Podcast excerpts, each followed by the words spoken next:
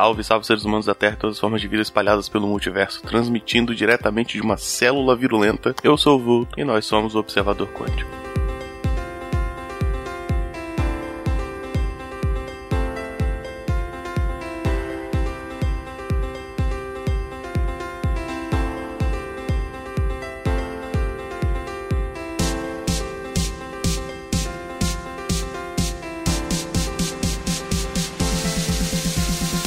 Mais um episódio do Observador Quântico no ar. Hoje o episódio vai ser mais curto porque essa semana foi um inferno e não deu tempo de preparar muita coisa, então vou ser rápido e rasteiro, eu diria. Vou falar rapidamente de vírus, tá? Tanto vírus da biologia quanto vírus da computação, tentar falar um pouco dos dois rapidinho, tentar comparar os dois no fim, porque afinal uh, essas duas coisas não têm o mesmo nome à toa, né? Então é uma dúvida aí que surgiu de por que essas duas coisas, apesar de muito diferentes, têm o mesmo nome, então elas devem ter algo em comum, correto? E bom, vamos ver aí, né? O que, que sai disso, tá? Vamos lá.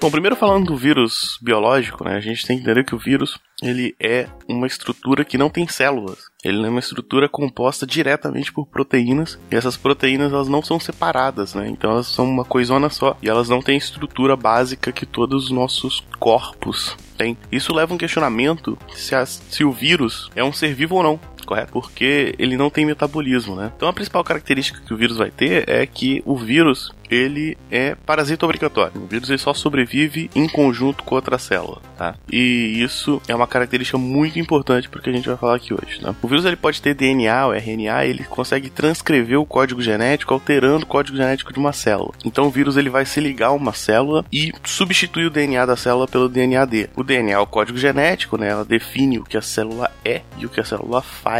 E nesse DNA está contido todas as informações dessa célula e tudo para que ela serve. Enquanto isso, o DNA do vírus tem características muito específicas, que basicamente é reescrever a si mesmo, reproduzir a si mesmo. Então imagine uma célula que ela tem um monte de funções, tá? Ela vai ter proteínas, enzimas que fazem algumas coisas, proteínas para fazer alguma coisa. Cada célula no nosso corpo tem uma função, tá? A gente sabe disso. Então, se você substitui essa função por outra, essa célula não só não está fazendo o trabalho dela, como está fazendo algo inesperado. É muito importante. E esse algo inesperado é justamente produzir outras células com a característica própria, né? Quando uma célula se multiplica, ela mantém o próprio DNA. Uma célula com DNA alterado vai criar novas células com DNA alterado. E é dessa forma que o vírus se multiplica, certo? Então existiam, por exemplo, uh, essas formas de vida que seriam similares aos vírus, mas não tinham essa característica, esse meio de se reproduzir. E todos eles morreram porque eles não tinham como se reproduzir, né? E aí sobraram esses caras que lutando pela vida e o, o jeito deles de sobreviver é transformando as células em novas fábricas de si né? Pô, e quando você pensa em ficção científica, nanotecnologia, né? Aqueles robôs que fazem cópias de si mesmo, tem muito do, dos vírus aí, né? Dos vírus biológicos, certo? Então é importante saber, né? Que o vírus ele se acopla a uma célula, ele infecta a célula e faz que a célula crie cópias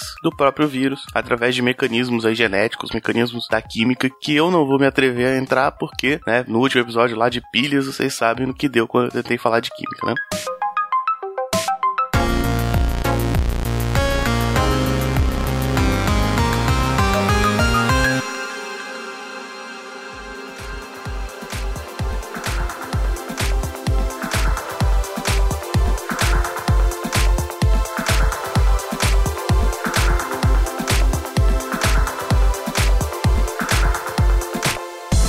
Partindo para computação, a gente tem o conceito de vírus de computador que todo mundo sabe aí. Todo mundo tem um tio, um amigo que fala que tudo é vírus e aquele pornô no computador dele não se baixou sozinho, não é mesmo? E aí ele vai botar a culpa nos nossos amiguinhos vírus, certo? O vírus é um termo muito genérico, a gente usa aí para várias coisas, mas se a gente quiser ser criterioso, a gente pode dizer que um vírus de computador é um trecho de software, é um script, é um programa malicioso que faz o computador realizar funções que ele não deveria realizar, certo? Seja abrir uma porta, seja copiar o que está tá sendo digitado no teclado, seja capturar a tela, ou seja simplesmente deixar seu computador adormecido para ele servir num zombie ataque, por exemplo. Okay? Isso é importante quando eu digo função não desejada. Não desejada pelo dono do sistema, né? Se for uma ação muito estranha, mas ela for desejada pelo dono do sistema, pelo dono do computador, pelo proprietário da rede, não, não seria um vírus, correto? Pense bem nisso. Então, por exemplo, se eu fizer um programa que faz coisas muito erradas, mas eu sei o que eu estou fazendo, não é vírus, não é importante. Então, todo sistema vai ter coisas que fazem funções estranhas, mas a função estranha que vem de fora é que é o vírus, tá? Outra característica principal para o vírus, para a gente chamar de vírus de fato, né, no, no que hoje é o senso comum, foi definido lá nos anos 30 ainda, que é que o vírus ele tem que ter capacidade capacidade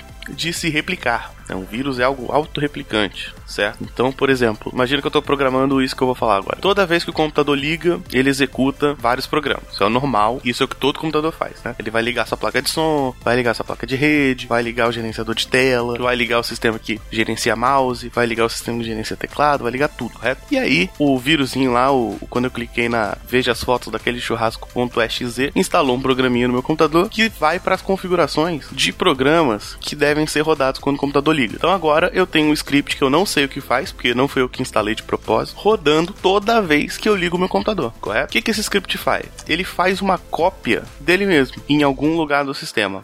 A ideia é que o lugar seja mais aleatório possível para o vírus ser mais irrastreável possível, tá? Então ele faz uma cópia disso e vai gerar um outro programa que também roda quando o seu computador liga, que vê se o programa A, o programa que eu falei anteriormente, está instalado. Se ele não tiver, ele pega uma cópia e instala de novo, correto? E aí vira aquele vírus chato que você apaga e ele volta, certo? Além disso, ele vai ter uma outra rotina ali interna que vai dizer assim: ah, quando eu botar um pendrive, faz uma cópia no pendrive. Ah, quando esse cara entrar numa rede, vê se a rede tem firewall. Se não tiver, sobe esse arquivo para rede. Esse tipo de coisa, entende? Então, o vírus de computador, ele vai ter seus, seus métodos de se autorreplicar. Então, você tem um programa que faz coisas estranhas e se autorreplica. Enquanto o vírus da biologia é um tipo de corpo que entra de forma indesejada, se acopla a uma célula, a algo do que o sistema tem que precisa ter, e faz essa célula agir de forma estranha. Olha a forma estranha aparecendo novamente, e tem a característica de se autorreplicar. Então, por incrível que pareça, essas duas coisas que têm o mesmo nome têm realmente comportamentos muito similares, o que não acontece para tudo, né? Às vezes você tem aí galera da publicidade usando uns termos que eles pegam ali da ciência e, e começam a usar, e o termo vira outra coisa que não tem nada a ver. Quem não lembra aí dos MP4 MP4, MP5, MP6, né, que se vendia na rua e, né, pegava o conceito do, do, do tipo de arquivo que era o MP3 e o MP4 e o cara achou, ah, quanto mais MP tiver melhor, então vai ser MP5, 6, 7 e não fazia o menor sentido do ponto de vista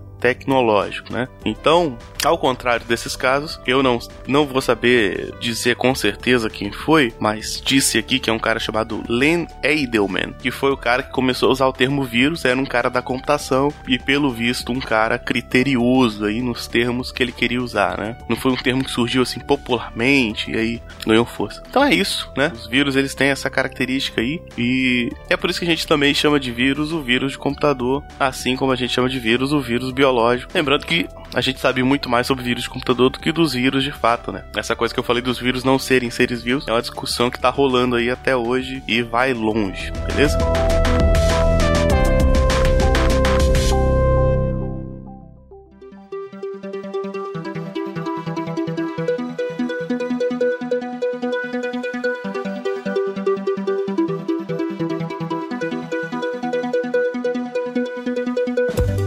Bom, acho que o que eu tinha para falar hoje foi isso. Esse episódio ele foi bem improvisado, tá? Eu não tive tempo de me preparar como esperava. Essa semana eu voltei até a aula de manhã, teve entrega no trabalho e eu vou viajar agora, agora essa semana. Então foi tudo muito corrido. Talvez eu tenha deixado passar alguma coisa, mas faz parte. É melhor ficar um pouco improvisado do que não ter programa, tá bom? Então é isso. Uh, recados aqui. Esse não é o único podcast do portal. Esse podcast faz parte do portal Cultura Nerd Geek. Tem vários outros podcasts. Ouça lá também o Ovelhas de Digitais com Danilo Pastor, que fala sobre notícias de tecnologia. É bem bom, recomendo. A gente tem um padrinho que financia todo o nosso site. Se você puder contribuir financeiramente para o portal, você entra lá em padrim.com.br barra portal Seneg e tem lá as regras. Você pode doar a partir de um real, isso já ajuda pra caramba. Se não puder, você pode compartilhar, você pode mostrar o podcast pro amiguinho, tudo isso ajuda bastante, tá? Dúvidas, críticas e sugestões, entre em contato no post, no Twitter, no Facebook, no e-mail que é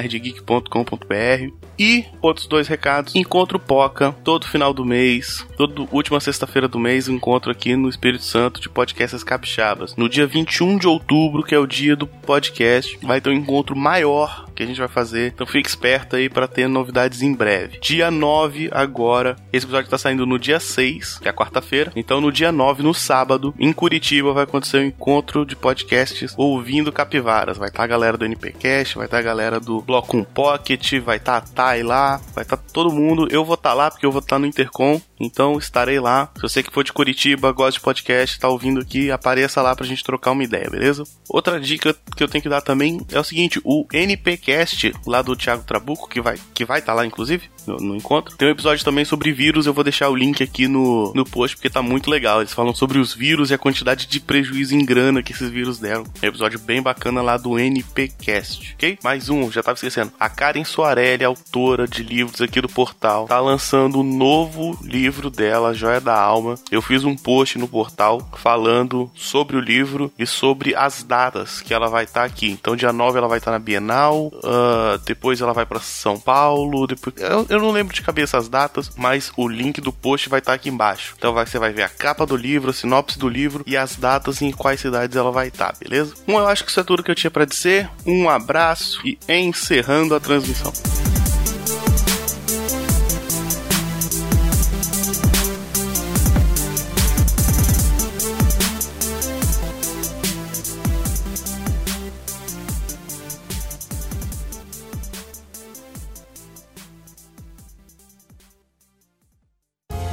Podcast foi editado por Léo Oliveira.